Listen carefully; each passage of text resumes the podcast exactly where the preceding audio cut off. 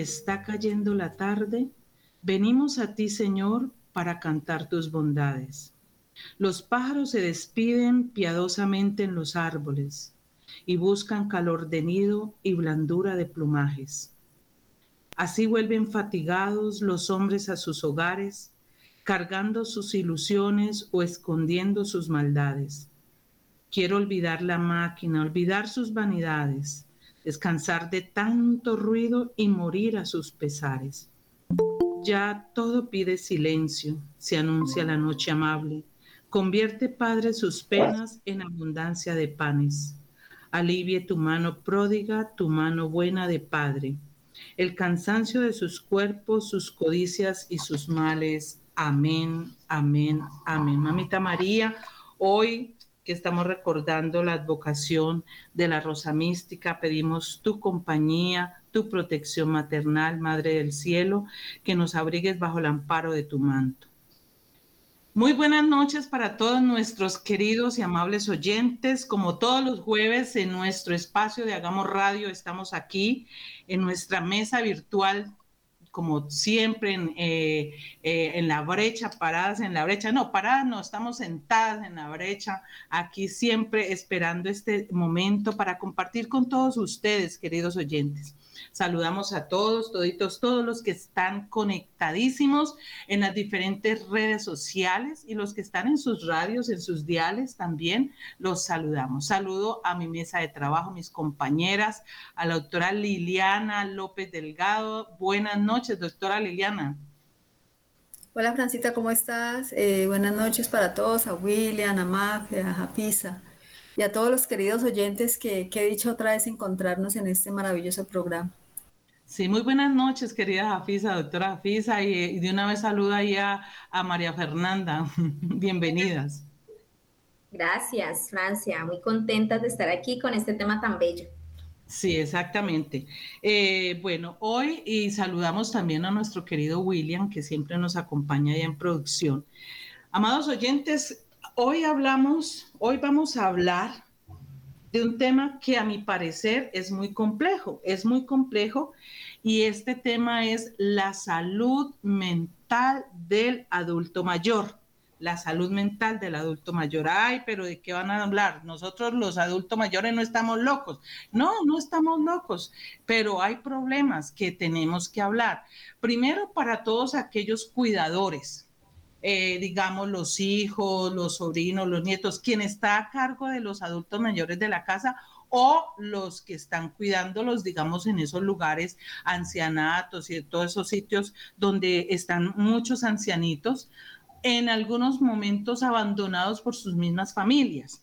Eh, hay unos datos y unas cifras que la salud mental y el bienestar mm, emocional tienen la misma importancia en la edad mayor que en cualquier otro periodo de la vida. Y estos trastornos neuropsiquiátricos eh, representan ahora la doctora Liliana Mira decir, dice aquí en estos datos un 6.6% de la discapacidad de este grupo etario y aproximadamente un 15% de los adultos de 60 años o mayores sufren algún trastorno mental. Ojo, no estamos hablando de todos los adultos. En algunos casos, no todos están, eh, tienen problemas mentales. Hay unos adultos mayores que están, como mejor dicho, todavía para la lucha y todavía para el esfuerzo y, antes porque uno tienes que ponerle el, el pare porque si no, se quieren desbocar.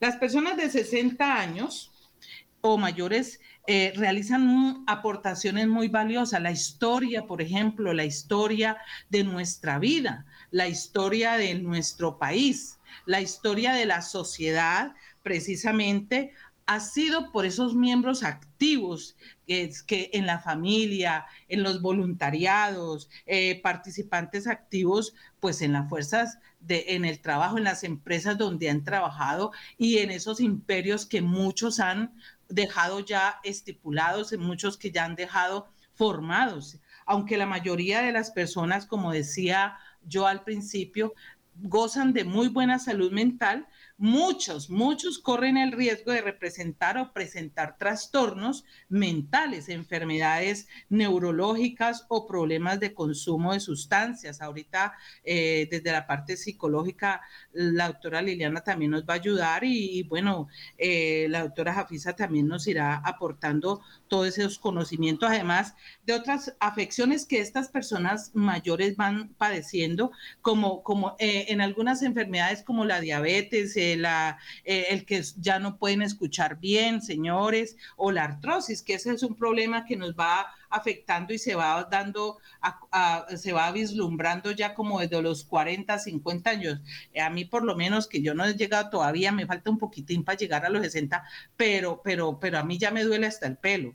Por otra parte, a medida que nos vamos envejeciendo, queridos oyentes, aquí hay una realidad, aumenta las probabilidades de que empecemos a padecer varias afecciones, ¿cierto? Eh, al mismo tiempo, unos que sufrirán de problemas eh, gástricos y así sucesivamente, ¿no?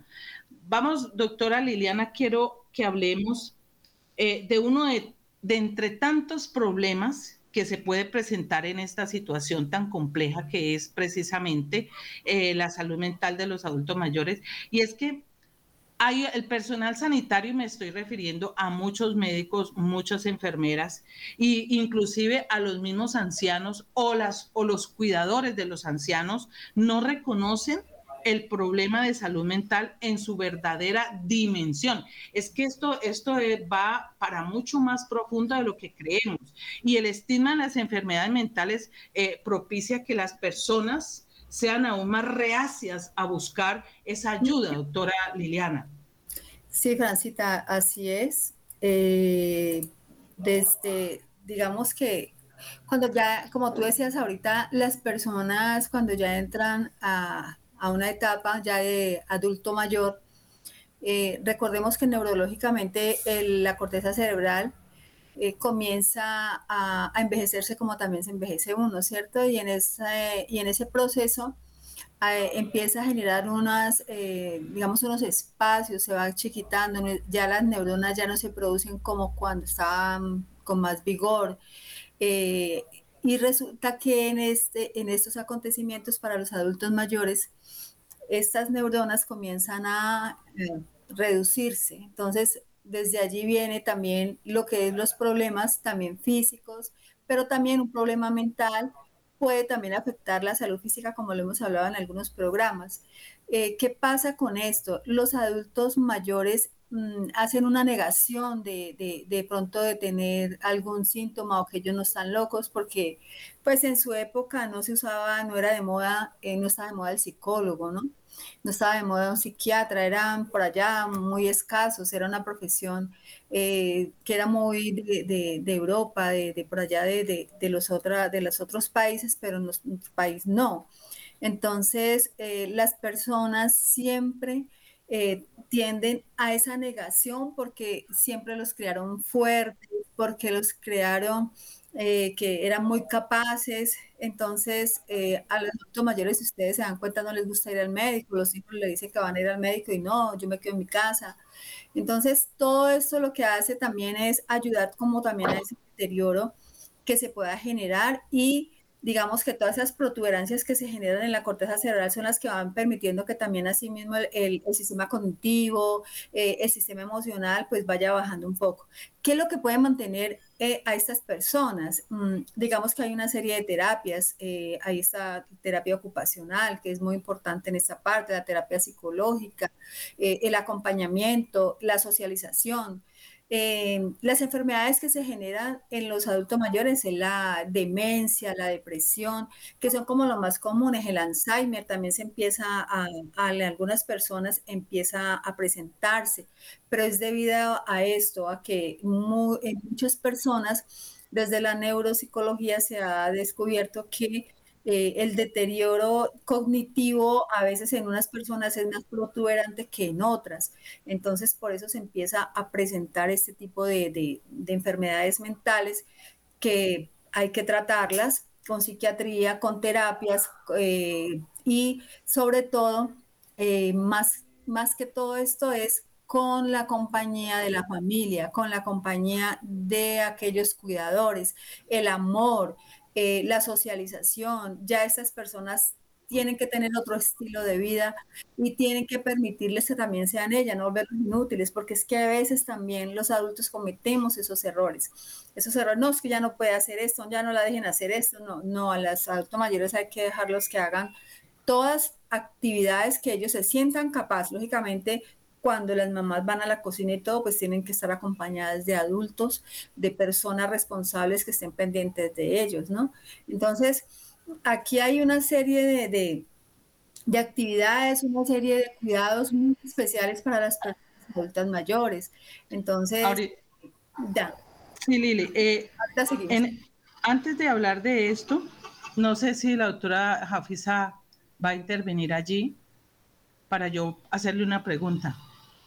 Bueno, a mí, a mí me parece importante también pensar que cuando hablamos de salud mental, estamos eh, realmente frente, frente a un mundo desconocido, porque no conocemos a veces ni siquiera la salud física, ahora la salud mental pues es mucho más compleja, eh, casi intangible, pero realmente si nos ponemos eh, de forma consciente, la salud mental se ve en la forma en que nos comportamos, la, la, salud mental se ve en la felicidad que uno tiene, entonces a veces asociamos salud mental eh, con lo contrario, ¿no? Lo que decía ahorita Francia que me parece muy interesante, la gente dice no estoy loco, eh, no estoy tan mal, pero es que salud mental va más allá de ausencia de enfermedad. La salud mental tiene que ver con el bienestar y la calidad de vida. Entonces para nosotros los terapeutas es muy importante ver el grado de satisfacción del adulto mayor porque toda la vida nos la pasamos buscando la felicidad y cuando se llega a la etapa del adulto mayor, eh, que vamos en ascenso, ¿no? 20-40, 40-60 o 40-50, 50-60, el declive, declive físico, declive emocional, eh, pierdo, pierdo, el verbo perder, que no nos lo enseñan a conjugar, pierdo movilidad, pierdo velocidad mental, pierdo algunos amigos porque se van a otro país, porque quieren y eligen otras cosas, porque mueren, pierdo la casa, pierdo. El verbo perder eh, eh, viene esa etapa de duelo, ¿no es cierto? Donde añoramos lo que antes teníamos, pero valorábamos y donde la calidad de vida se puede ver más afectada porque si cuando iba en ascenso no era consciente, ahora que voy en descenso me vuelvo consciente digo, ¿qué hice con mi vida? Sí logré cosas, sí me siento feliz, sí trabajé lo que quería, sí estuve con la persona que amaba. Todas estas preguntas se vuelven rápidamente. Y la comparación que hago es como cuando tenemos un cuaderno si el cuaderno está nuevo, uno hace hojas, arranca, hace letra grande, tacha, pero cuando ya le faltan las últimas hojas, uno dice, Dios mío, tengo que hacer letra pequeña, tengo que afanarme para que todo quede más, más organizado. Lo mismo pasa con la vida. Entonces, eh, al principio eh, de jóvenes comemos lo que sea, vamos donde sea, trasnochamos como sea, gastamos la plata como sea, pero cuando vemos un cuartico de hora que nos queda, ya valoramos más el tiempo, valoramos más la salud y es donde entra esa parte del estrés. ¿Qué he hecho con mi vida? ¿Me siento realizado? Elegí las personas que iban a ser fieles a mi compañía, elegí el trabajo que quería o le di más importancia a la empresa que hoy me saca o que hoy me jubila mal jubilado. Entonces comienza uno a replantearse sus roles, su vida y sobre todo lo que les digo, la calidad de vida y la felicidad, que es una pregunta que todos nos hacemos en todas las etapas de vida.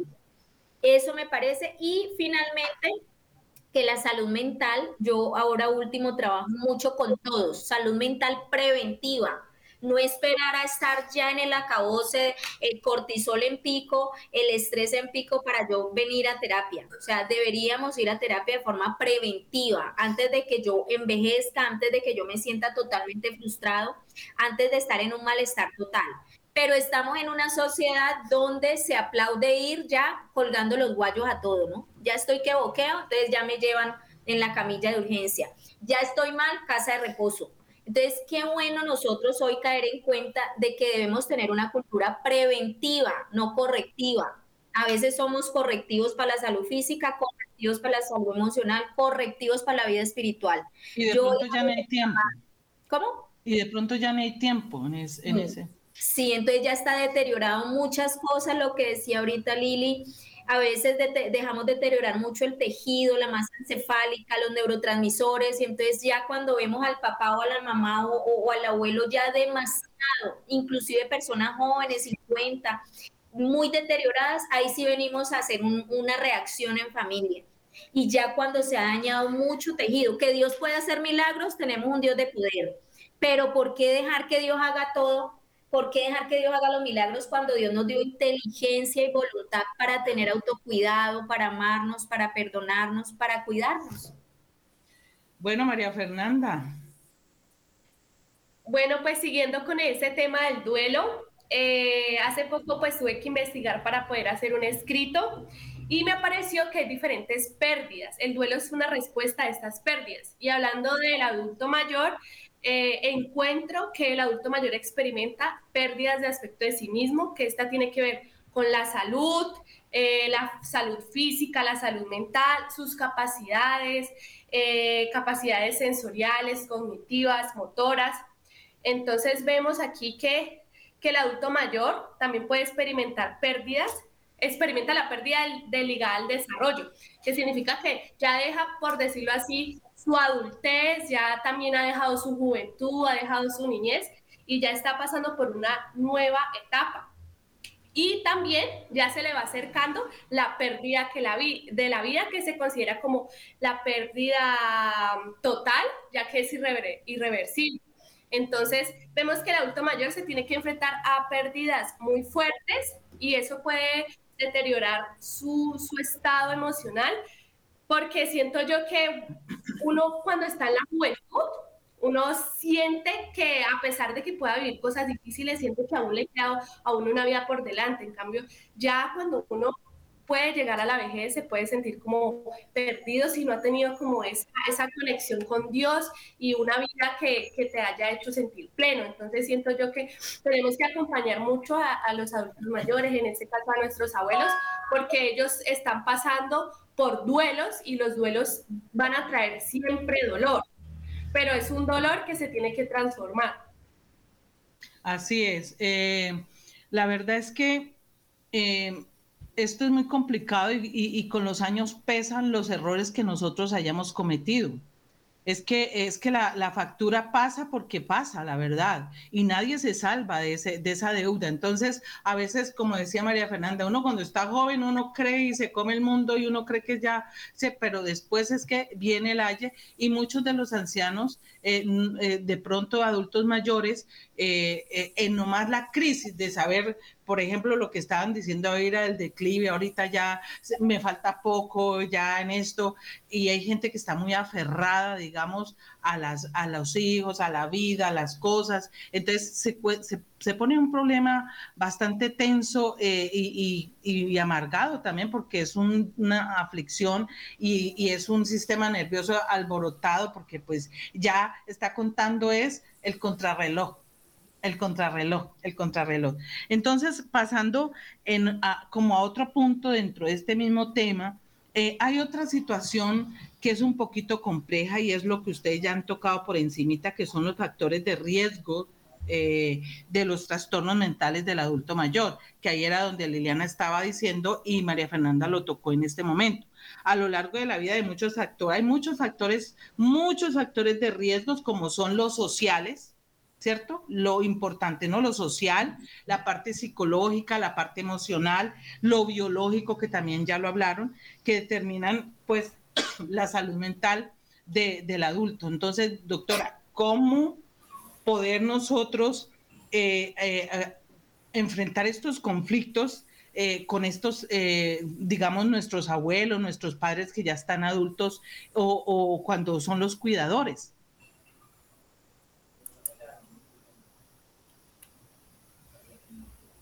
Bueno, a mí me parece importante uno de, los factores de riesgo en nuestra condición económica y nuestra condición cultural. Entonces, por economía, eh, entendemos que si una familia tiene una condición de un estrato bajo, pues van a tener que trabajar mucho y van a tener que dejar a las personas más vulnerables solas, como son niños y ancianos.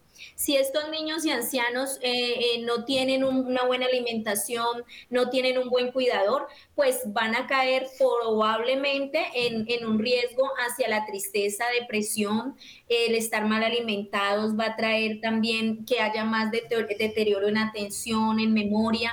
Entonces vemos que, que, a veces las familias quieren acompañarse, pero todos tienen que salir a trabajar y como les digo, ahí quedan las personas más vulnerables, eso por un lado.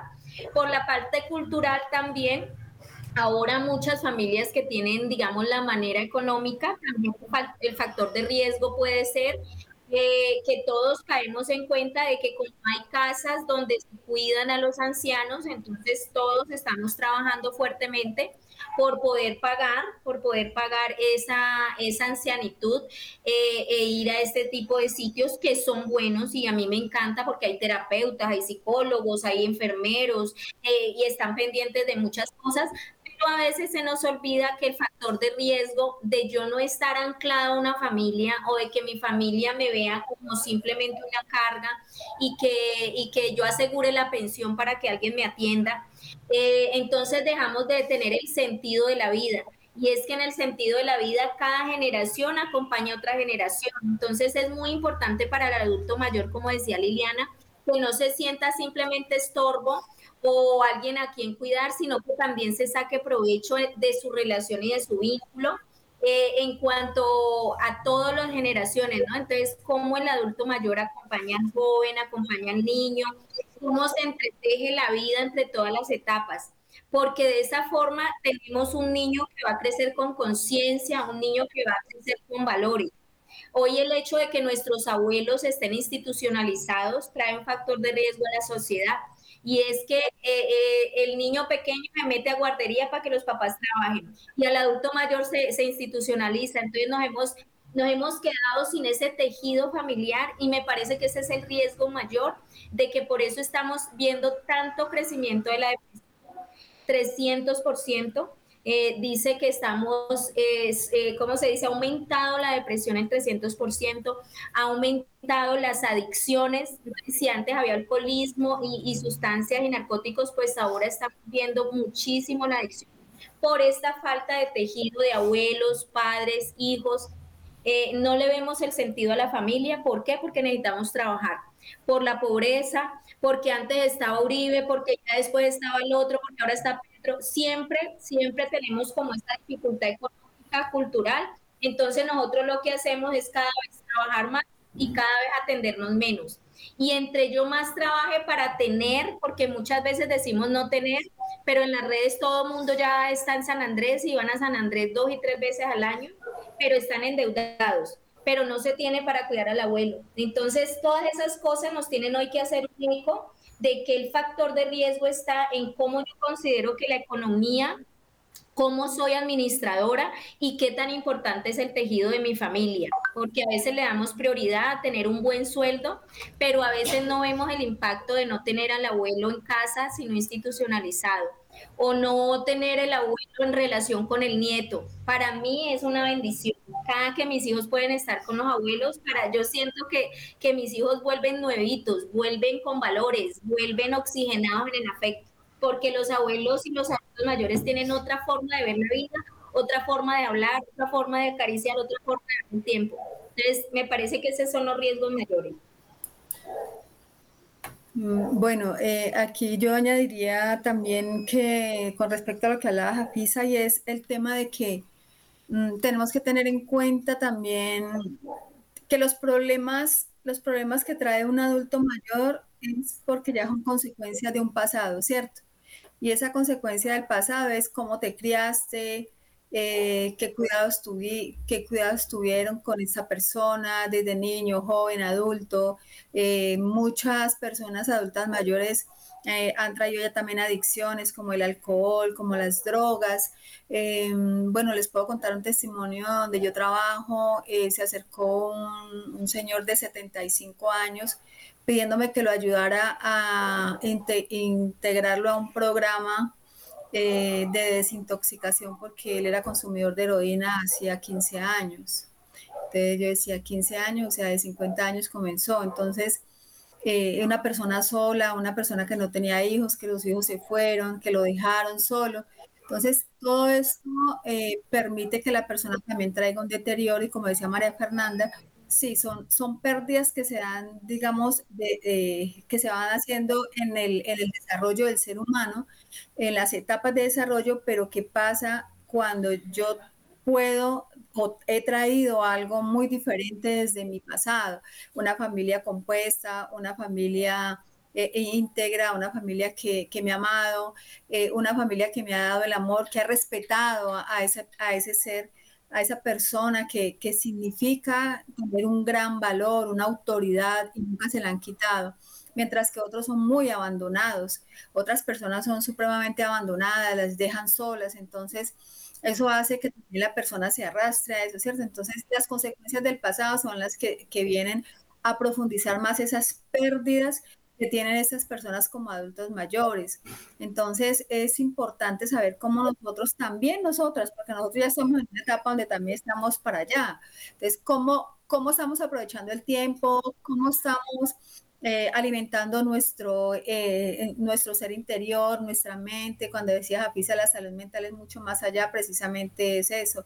La salud mental tiene mucho que ver con la salud física, con la, salud, eh, con la emocionalidad, con los sentimientos, con las relaciones sociales, cómo me relaciono, a quién tengo de relaciones, quién me está, quién me está influyendo a mí eh, una tranquilidad, una paz. Entonces es supremamente importante, ¿no? Y aquí viene también que juega un papel muy importante, Francia, los cuidadores, ¿no? Porque cuando ya la persona adulta, que está muy adulta mayor eh, se vuelven caprichosos, se vuelven tercos, se enojan. Entonces, muchas veces viene también el tema del maltrato y eso se ve mucho. 10 personas de cada adulto están siendo maltratadas, esas son unas estadísticas que se tienen y afectan mucho la salud mental. Eh, y cuando, eh, cuando se refiere a la salud mental es que empiezan a desarrollar ciertas enfermedades que vienen acompañadas de la salud física, como el deterioro, eh, ya, ya la, la, hipertensión, la diabetes, como hablaban ahora, pero todo eso también va afectando. Entonces, ¿cómo nosotros ese ser querido, a, los que tienen las mamás eh, ya adultas, a las abuelitas, eh, es, muy importante escucharlas, es muy importante hablar con ellas, es muy importante su sabiduría.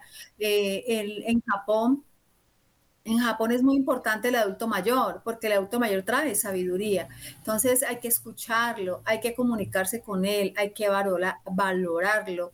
Entonces todo esto permite que estas personas en sus emociones eh, puedan repercutir y digamos que desde la neuropsicología hay algo muy bonito que aprendí y que me parece muy chévere, es que cuando yo tengo un adulto mayor que ya puede tender a una enfermedad de un Alzheimer, una demencia, eh, la mejor medicina que hay es que esta persona la, la, dejen ser activa, que le den mucho amor, que conversen con ella, que salga a hacer física. Por eso en los grupos de adultos mayores es importante, es muy importante porque hay una socialización y el, mismo neuro decía es, es mucho mejor que una pasta, es mucho mejor que una pasta porque los estás dejando ser ellos, los estás dejando actuar, entonces es supremamente importante tener también mucha paciencia. Me surge una pregunta antes de continuar en el tema, o sea, al siguiente punto, y es que lo que provoca de pronto el Alzheimer y todas esas enfermedades, la demencia senil y todo eso, ¿es por qué? ¿Por, por el encierro, por falta de actividad, doctora Liliana, o por qué se da eso? o sea, aparte del desgaste, ¿no? Bueno, eh, cuando mencionaba ahora en la primera intervención, les, les hablaba de, que mm, nuestro cerebro, nuestra corteza cerebral se va reduciendo, ¿cierto? Nosotros tenemos una capa que cubre todo el cerebro que se llama la dura madre y esta es fuerte, ¿cierto? Y ahí tiene unos espacios y unas protuberancias. Esas protuberancias, como, no, como se va envejeciendo el cuerpo, también se envejece, eh, el cerebro también se va envejeciendo. Entonces empiezan a haber unas protuberancias mucho más amplias nuestras, eh, nuestros neurotransmisores, nuestras hormonas comienzan a reducirse un poco y, y, algunas empiezan a debilitar. Pero ¿por qué se debilitan tan rápido? Porque, entonces ahí es donde se produce una demencia senil porque es la que empieza, ¿no? Eh, primero empieza una demencia, empieza con olvidos, eh, y se va perdiendo todo el proceso de la memoria a corto plazo, que es la que retiene todo lo que acabas de ver, ¿cierto? Entonces, y la de largo plazo sí está allí y usted habla con un adulto mayor, eh, lo digo también por mi madre, ella se acuerda perfectamente de que era niña, todo lo que ella hacía y todo, pero, pero sus, por ejemplo, los acontecimientos muy recientes, eso se, le, se, se, va muy rápido. Y es precisamente por ese sistema que sucede desde la, de, de la neuropsicología y es eso, que la corteza cerebral se va reduciendo, se va envejeciendo, se van, se van agotando las neuronas y no permiten que se apague el funcionamiento como de una persona adulta. ¿Qué pasa aquí? ¿Qué es lo que hay que hacer, digamos, para sostener una enfermedad de estas cuando empiecen y la descubren? Es que hay que hacer todo lo que es tratamiento de terapia, si era lo que yo decía ahorita, la socialización, la integración, sacarlos a pasear, em, eh, que hagan pintura, que hagan, que hagan escritura, que hagan sopa de letras constantemente, que salgan a caminar, que la familia esté pendiente de él, que lo choleando, que le estén dando cariño, que le den toda esa, eh, esa cabida eh, que necesita ese ser humano como como autoridad que siempre fue de la casa. Pero mm, desafortunadamente las personas eh, empiezan a reducir al adulto mayor y cuando lo reducen, entonces reducen toda esa capacidad, esa capacidad que hay en nuestro cerebro y al reducirla, entonces se van abriendo más, más, esas protuberancias y se va debilitando más la corteza cerebral y ahí viene esa parte. Triste, porque aparte que los vamos imposibilitando, también les vamos quitando autoridad, porque entonces se cambian los papeles, ¿no? Ya son los hijos que regañan y no sé si en algunos casos cogen el juguete y también le dan. Mm, yo estaba muy jovencita, pues, y me acuerdo de un señor que le, daba unas maceteas a la mamá y uno, y la señora ya adulta mayor, entonces uno se queda como terra, yo tendría por ahí 12 años, uno, yo nunca ve, había visto una cosa de esas, entonces eso es terrible, cómo las cosas se, se, se tergiversan y ya a mí sí me, eso a mí me afana que un hijo que era ya como eh, eh, al extremo de quererle pegar a la mamá o al papá, o sea, es tanto y ya los límites sobrepasados que ya, pues, como ya son adultos y ya es, entonces ya regañan a los papás y ya los papás son los que están por allá amontonados por allá, no, no pueden, no se atreven ni a hablar, pues, porque los, los hijos están ya impacientes y malgeniados. Mire, eh, aquí es importante también hablar de que los prestadores eh, de asistencia sanitaria, en este caso las enfermeras o no sé, las personas que se dedican a, este cuidado y la misma sociedad en conjunto, eh, la misma familia también, presten atención a las necesidades especiales que tiene esta, esta población de adulto mayor eh, mediante estrategias y tratamientos de asistencia, que es lo que la doctora Liliana acabó de decir que hay que hacer hay que hacer, hay que apoyarlos, hay que ayudarlos. Mire, hay una cosa que tenemos que cambiar, la mentalidad aquí en Colombia, no sé en otros países, Liliana, no sé quién de ustedes dijo, en otros países es importante el adulto mayor y es respetable. Entonces, aquí se ha perdido el valor en muchas personas, no digamos que todas, en muchas personas se ha perdido ese valor, ese respeto por el adulto mayor. Sea, el adulto mayor, ya la mamá, el papá tiene ya 50, 60, 70 y de ahí para allá, pues ni se diga, ya no quiere ni siquiera que se asoma a la sala porque qué pena con los amigos, qué pena con el uno, con el otro. Entonces, vamos a, empezar a como a tratar de recuperar, eh, eh, porque es que como decía Jafi, es la sabiduría, ellos, y yo lo dije al principio, ellos también nos ayudaron a construir una historia. Ah, que se equivocaron, todos nos hemos equivocado, pero ¿dónde está entonces nosotros también esa caridad con ellos? Con, los adultos mayores, ¿cierto? Entonces, eh, eh, hablemos de, cómo nosotros, mire, también hay un detalle, mm, este, claro, hay, doctor, hay jóvenes, perdón, hay, hay adultos mayores que no quieren, están mal geniados, están huraños. Entonces usted les dice, mamá o papá, vamos allí, entonces ya no, que no quiero salir. Entonces empieza como la garrotera en ese asunto. ¿Cómo maneja uno esta situación ante un adulto mayor que también tiene su, su cuento y no quiere salir, no le gusta y usted quiere sacarlo, vamos allí, vamos allá? ¿Qué se puede hacer ahí?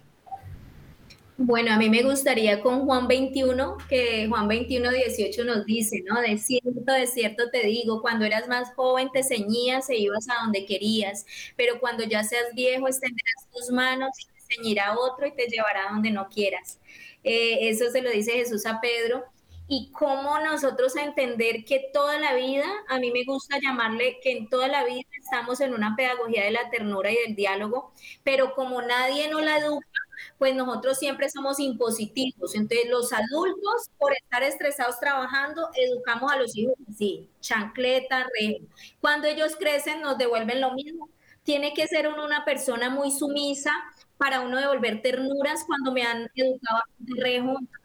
Qué bueno tener esa, esa conciencia, ¿no? De que el adulto cuida hoy al niño, que después el niño será el cuidador del adulto. Entonces, si no lo hacemos por amor y por cristianos, que lo hagamos por conveniencia, porque la forma en que eduquemos y transmitamos estos valores, pues será la forma que estarán con nosotros. Entonces, eh, ¿qué me parece a mí importante, no? Eh, cada que nosotros queremos entrar con alguien, hacer un cambio de hábito, porque el adulto mayor puede ser que haya perdido la, el sentido de la vida y puede ser que quiera estar más cómodo en casa, puede ser que le dé vergüenza que lo lleven ya encaminado, puede ser muchos motivos. Entonces, para mí lo más importante es escuchar, si la persona tiene, digamos, todos sus sentidos, escuchar, ¿no es cierto? ¿Qué te gustaría hacer?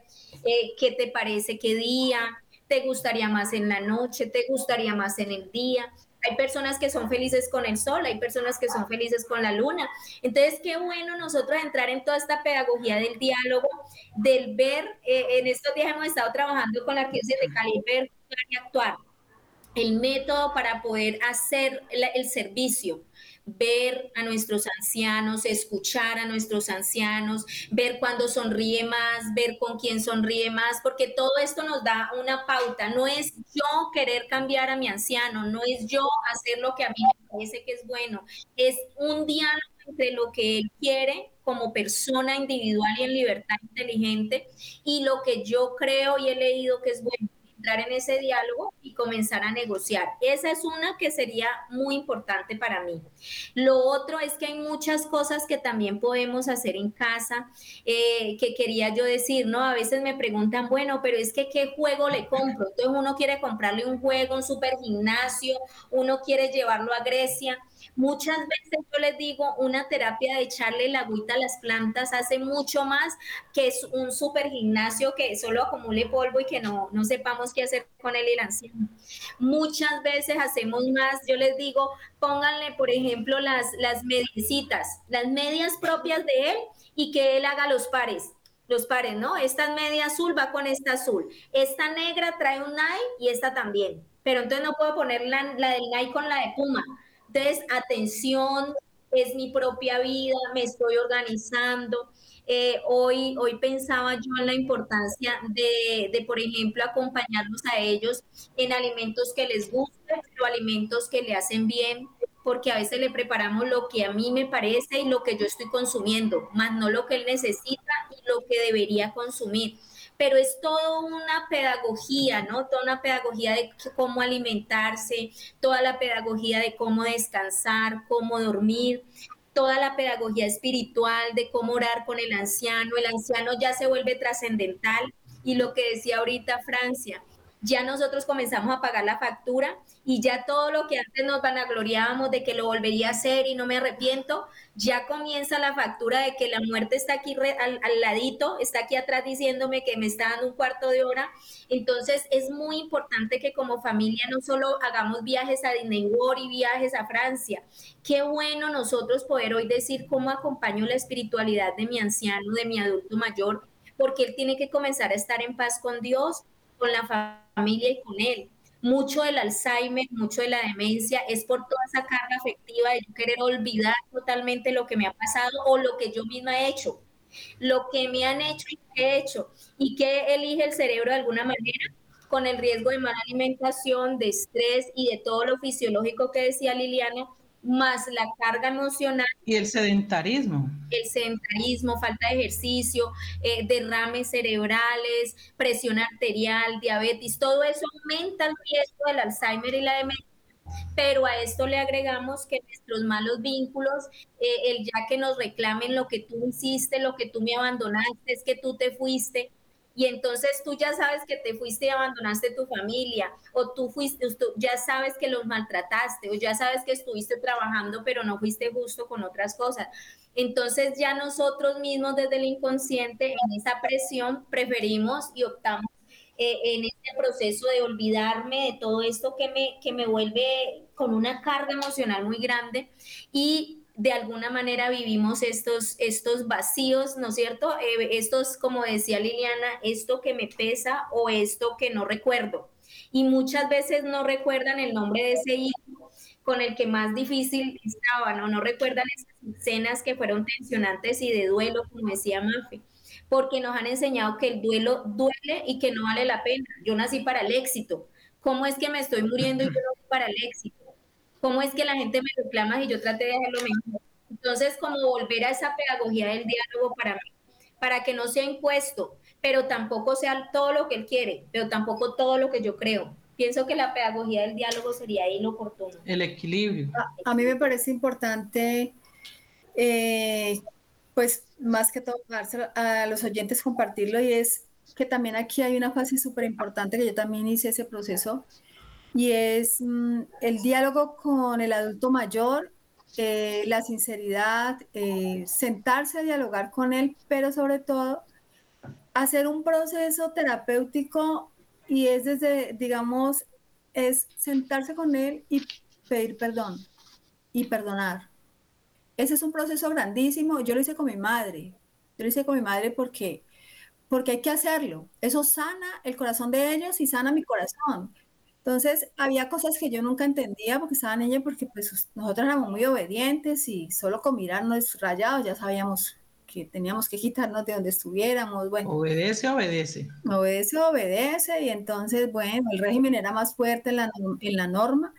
Pero entonces yo hice ese proceso con mi madre, yo estuve hablando con ella, me senté un día, así nos fuimos para, para el antejardín, nos sentamos a dialogar y comencé a hablarle y decirle, o sea, aquellas cosas que yo tenía inquietud, todo, y ella también empezó a hablarme y yo y le pedí perdón y entonces después ella también, e, en ese proceso también me pidió perdón, que, bueno, mija, si yo, si yo la he lastimado, si yo, entonces perdóneme usted también. Y ese proceso de perdón hizo que yo pudiera tener y entender mucho a mi mamá desde la posición de, de, de ser tan fuerte en el castigo, de ser tan fuerte en la norma.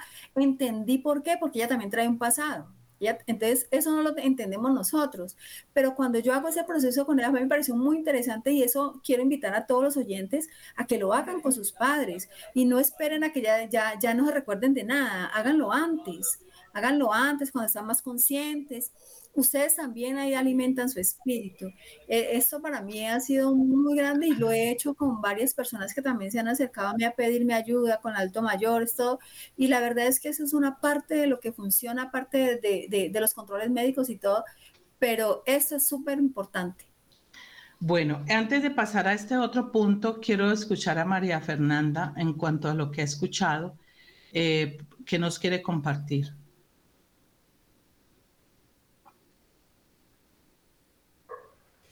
Bueno, pues me parece muy bonito ver la vida como un constante perder para ganar nuevas cosas y también en esa investigación que hice decía que desde que nacemos nos preparamos para adoptar nuevos patrones de vida.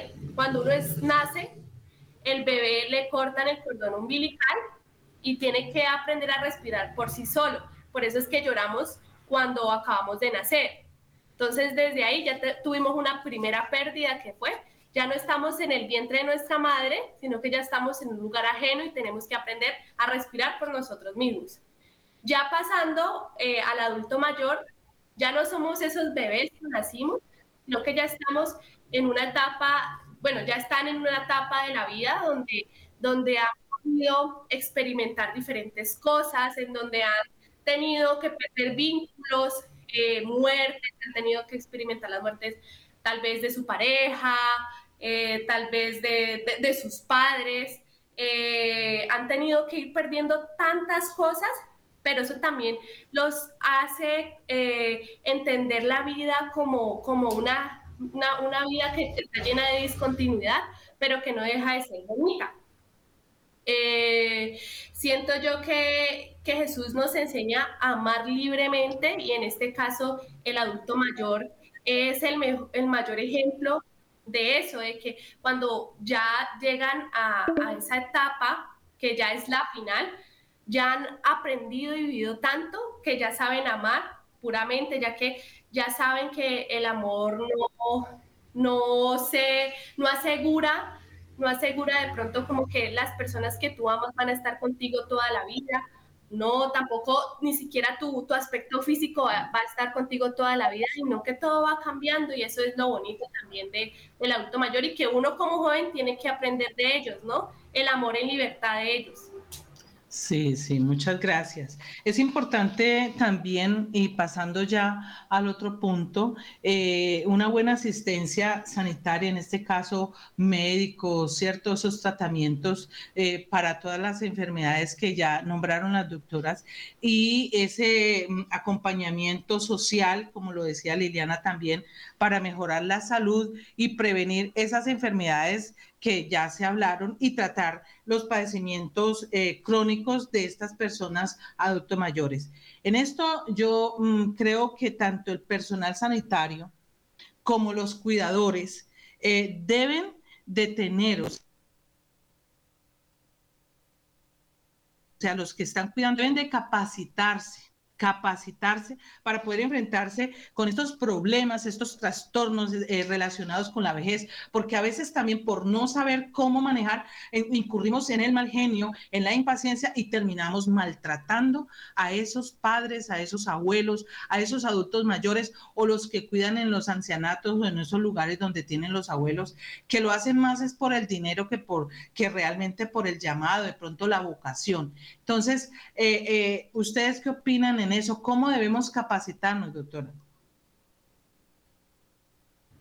Bueno, sabemos que la gerontología y la geriatría han crecido en acogida porque nos vamos enfrentando a que cada etapa es importante. Antes se le daba importancia solo a que el, niño estudiara su primaria, ya después cogió fuerza el bachillerato, ya era la universidad.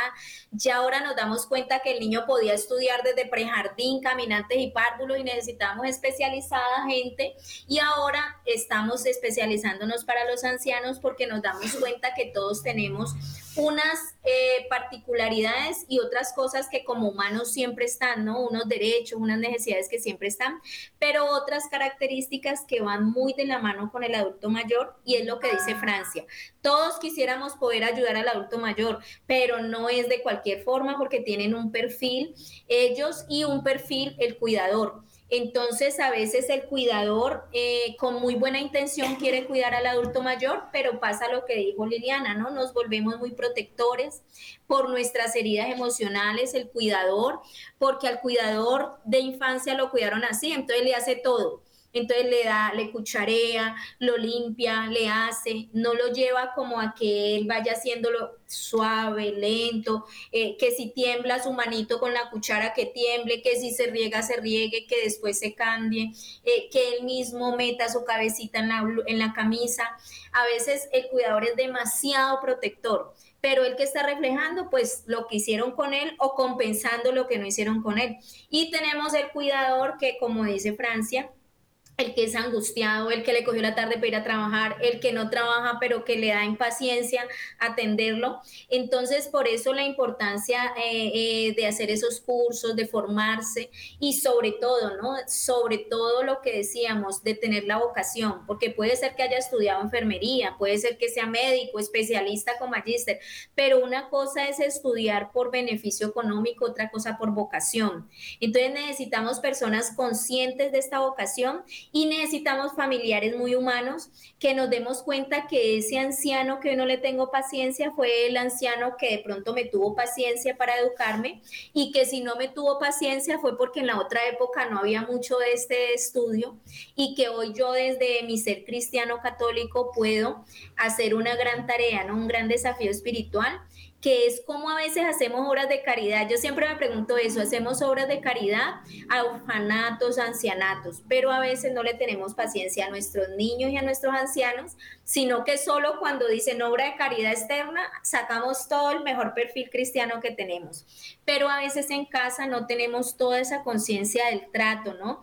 De esa misericordia, de esa paciencia, de ese darle paz. A mí me encanta cuando mi papá, por ejemplo, dice, Mm, y tiene comidita, mija, y, si, y él se preocupa, tiene comidita, y usted va a ir y si tiene comida, si queda comida, entonces, ¿cómo explicarle? O cuando él se preocupa por su billetera, ¿Y dónde está la plata? Entonces, en vez de decirle, ay, no, ¿cómo así? O sea, ¿cómo, cómo entender que él está preocupado por algo de lo cual él, él siempre fue el proveedor y cómo ayudarle y entenderle en ese diálogo y esa escucha, ¿no? ¿Y qué es lo que te preocupa? Sí, claro, ahí está. Entonces, a veces pregunta por una persona, ¿cómo no decirle, ay, ya, ya, eh, ¿quieres que la llamemos? Entonces, es muy bonito porque él entra y nombra un nieto, otro día nombra un hijo, otro día nombra un hermano ¿Quieres que lo llamemos? Entonces, entrar en toda esa parte me parece que es, es fundamental. Liliana, ya nos faltan unos segundos. Aquí es importante, Francia, también eh, crear esos espacios muy propicios, espacios que tengan eh, un bienestar, eh, espacios donde ellos se sientan bien. hay que prepararnos, tener mucha paciencia, eh, la vocación de lo que se habla, ¿no? Y sobre todo cuando es nuestro ser querido, cuando son nuestros abuelos, cuando son nuestros padres. Debemos tener y hermano de toda esa paciencia porque al final nosotros también podremos llegar a esa etapa. Todos vamos en ese camino si el Señor nos lo permite llegar a una etapa de la adultez de adultos mayor. Entonces también es una oportunidad también muy bonita cuando se llega ya y se llega con, lleno de amor, se llega lleno de esas condiciones, no necesariamente económicas, pero sí unas condiciones integrales y unas condiciones dignas para que ellos puedan seguir adelante y puedan terminar el resto de sus días y lo puedan terminar felices. Desde, desde la unión familiar, desde la socialización, eh, de todo lo que es el entorno, todas esas cosas nosotros tenemos que propiciárselas a ellos, aprender de ellos también, eh, heredar esa sabiduría que ellos nos van a delegar. Eh, recordemos que todos tenemos que dejar un legado, ¿no? Entonces, ¿qué tan importante va a ser mi legado para que todo el mundo se acuerde de mí, para que mis adultos se acuerden de mí? Entonces, eh, es eso, eh, tener todas esas condiciones, tener toda esa paciencia y que ellos cuenten con todas las cosas para satisfacer esas necesidades básicas que necesitan y fisiológicas y mentales y emocionales.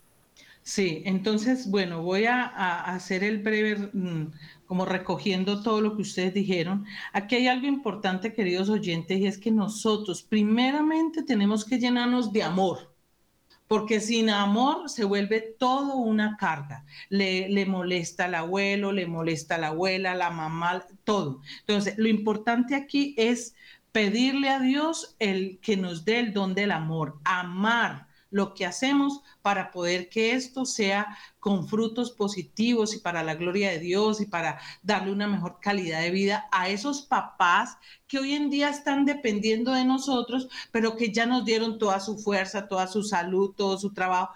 Mal o bien se preocuparon por nosotros. Hablemos pues de los padres que fueron responsables y que bueno, en nuestra época fueron muy severos, listo, ya, pero, pero eso ya pasó, eso ya hay que darle borrón y cuenta nueva, ya hay que desprenderse de los muertos del pasado. Nos hemos equivocado. Ni mucho que queme el santo, ni poco que no lo alumbre. O sea, tampoco hay que darle todo eh, a las cosas a los hijos para poder que, que todo sea diferente a como nos criaron a nosotros. Listo, eso ya es otro punto.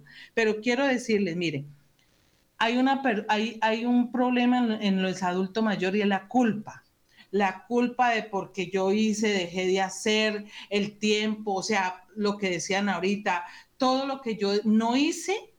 Y entonces eh, en la adultez todo eso le pasa a una factura, todo eso le pasa a una factura. Entonces, mire, usted que está joven, cuidando a su abuelo, a su papá o a su mamá, hombre, mire sus actitudes porque tarde que temprano eso le va a pasar factura. Entonces no hagas lo que no quieres que te hagan. Ah, que es que su papá fue muy severo, entonces usted ahorita se las está cobrando a su papá o a su mamá, entonces por eso ya no hace falta y no coger el garrote y darle, porque como a mí me dio tan duro, entonces yo también le voy a dar ahora que ya lo veo imposibilitado, que ya lo veo débil, que ya no me sirve porque ya no me da plata. Bueno, los que no son pensionados, porque los que son pensionados, eh, ese es otro cuento, ¿no? Entonces, esto es otro cuento. Entonces, miren, mm, queridos oyentes, llenémonos del amor de Dios para cuidar a estos ancianos, respetémosle sus canas, respetémosle sus arrugas, respetemos el esfuerzo que hicieron por nosotros, esa historia que construyeron. No es tiempo de sentarnos a juzgar.